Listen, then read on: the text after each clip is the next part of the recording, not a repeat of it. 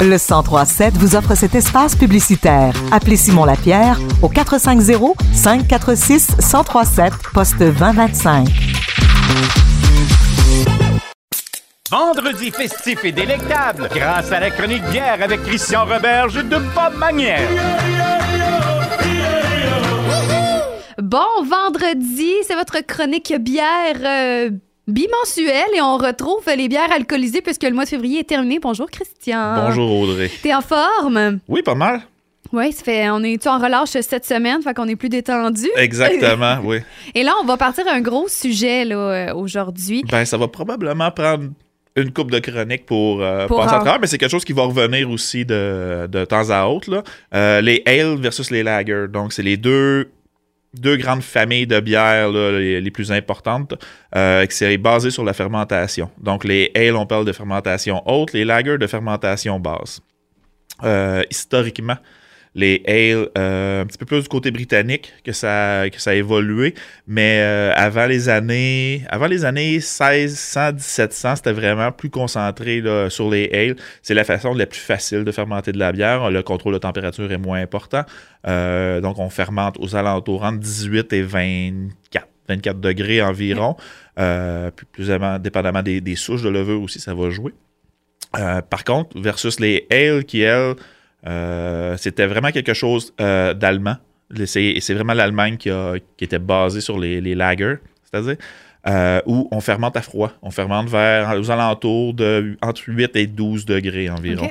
Donc, c'est des temps de fermentation qui sont beaucoup plus longs. On parle d'environ 6 à 7 semaines versus une ale en 14 jours. C'est environ c'est 14-20 Oh, jours, il y a c'est quand fait. même une grosse différence entre les deux. C'est pour ça que en, en microbrasserie, souvent, euh, beaucoup de ale versus les lagers, parce que le temps de fermentation, euh, tu peux faire tu peux faire trois ale dans le même tank fer- qu'une lager dans le même temps. Donc, c'est pas mal plus performant de, faire de la ale.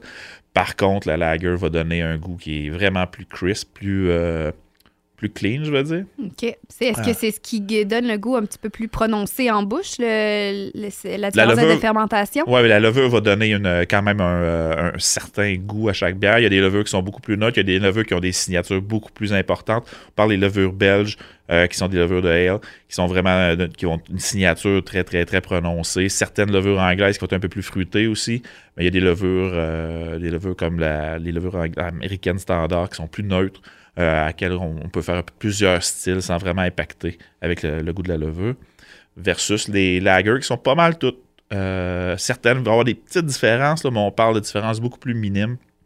Euh, puis beaucoup plus. il y a moins de, de moins de styles. Il y a autant de, de couleurs, je pourrais dire, mais il y a moins de styles qui vont se brasser avec des lagers. Puis là, tu nous parlais de la levure, mais est-ce que le choix du grain, du malt va aussi avoir un impact dans le, le- la différence entre les deux types de Dans bière? un, non, on, pourrait, on peut utiliser quelque mal que ce soit. là. C'est sûr qu'il y avait des. euh, on revient encore avec l'Allemagne versus les autres pays. L'Allemagne était beaucoup plus stricte euh, avec euh, les lois de la pureté qui voulaient, qui voulaient que ce soit seulement du grain, du houblon qui était entré, de l'eau et de la levure. Donc, il y avait quatre éléments, euh, c'est tout. Euh, puis même dans les grains, il y avait certaines choses qui pouvaient être acceptées, d'autres pas. Euh, tandis que partout ailleurs, c'était un peu euh, ce qu'ils pouvaient, faire, ce qu'ils pouvaient faire dans le temps qui, qui marchait. Puis on revient aussi avec à l'Allemagne qui était qui a un problème avec les fermentations l'été avant l'avènement des frigos. C'est vrai que c'était plus difficile de faire des bières à 8 estivales, degrés. ben Donc, oui. c'est pour ça que c'était fermenté à 100% dans des caves qui étaient creusées à même le, le roc souvent. Puis ils remplissaient, ils coupaient la glace sur les lacs, les rivières, ils remplissaient ça avec de la glace pour que ça, ça dure le plus longtemps possible. Wow. Euh, puis c'était interdit de brasser du 1er avril au 1er octobre.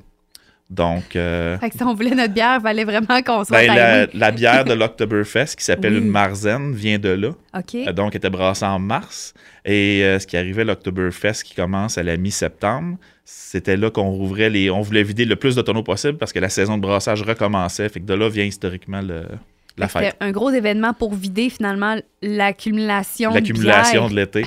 C'est de là qu'est venue là, la, la fête qu'on connaît aujourd'hui. On pourra en reparler dans une autre chronique. Ah. Là, plus la saison va avancer. Mais vous avez deux produits euh, de chez Bug Magnell. Oui, ben on a emmené, euh, on a plusieurs lagers, on a plusieurs, euh, plusieurs ales aussi. Fait que j'ai apporté euh, la Acton Ale blonde et la Valoise, qui sont deux bières blondes.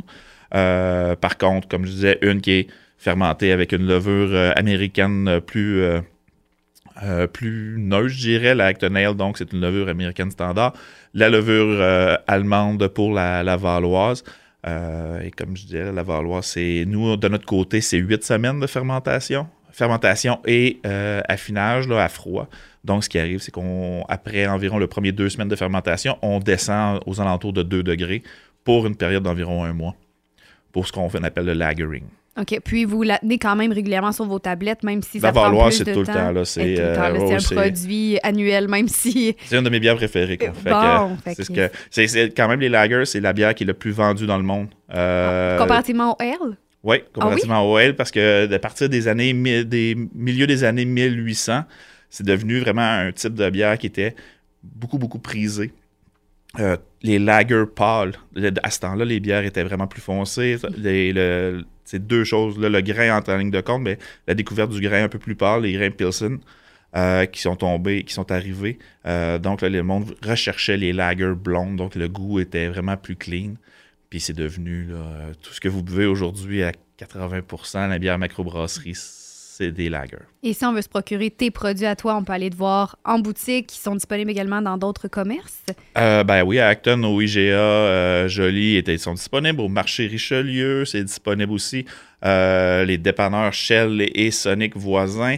Le dépanneur Proxy, euh, qui est juste à côté euh, du McDo, aussi, c'est disponible. La cave à bière à Roxon, pas mal tous les points de vente à Acton sont, sont couverts. Puis si on veut un service personnalisé, on va te voir en boutique. À la boutique, les jeudis, vendredis, samedis, de, 6 de midi à 18h. Ben, merci beaucoup, Christian, pour ton temps aujourd'hui. On continuera plaisir. cette belle discussion de ce, ce- ce gros, cette grosse Ce gros différence, ce gros morceau-là, dans les prochaines semaines. Parfait. Un bon week-end à toi. Bon vendredi. aussi. Bye.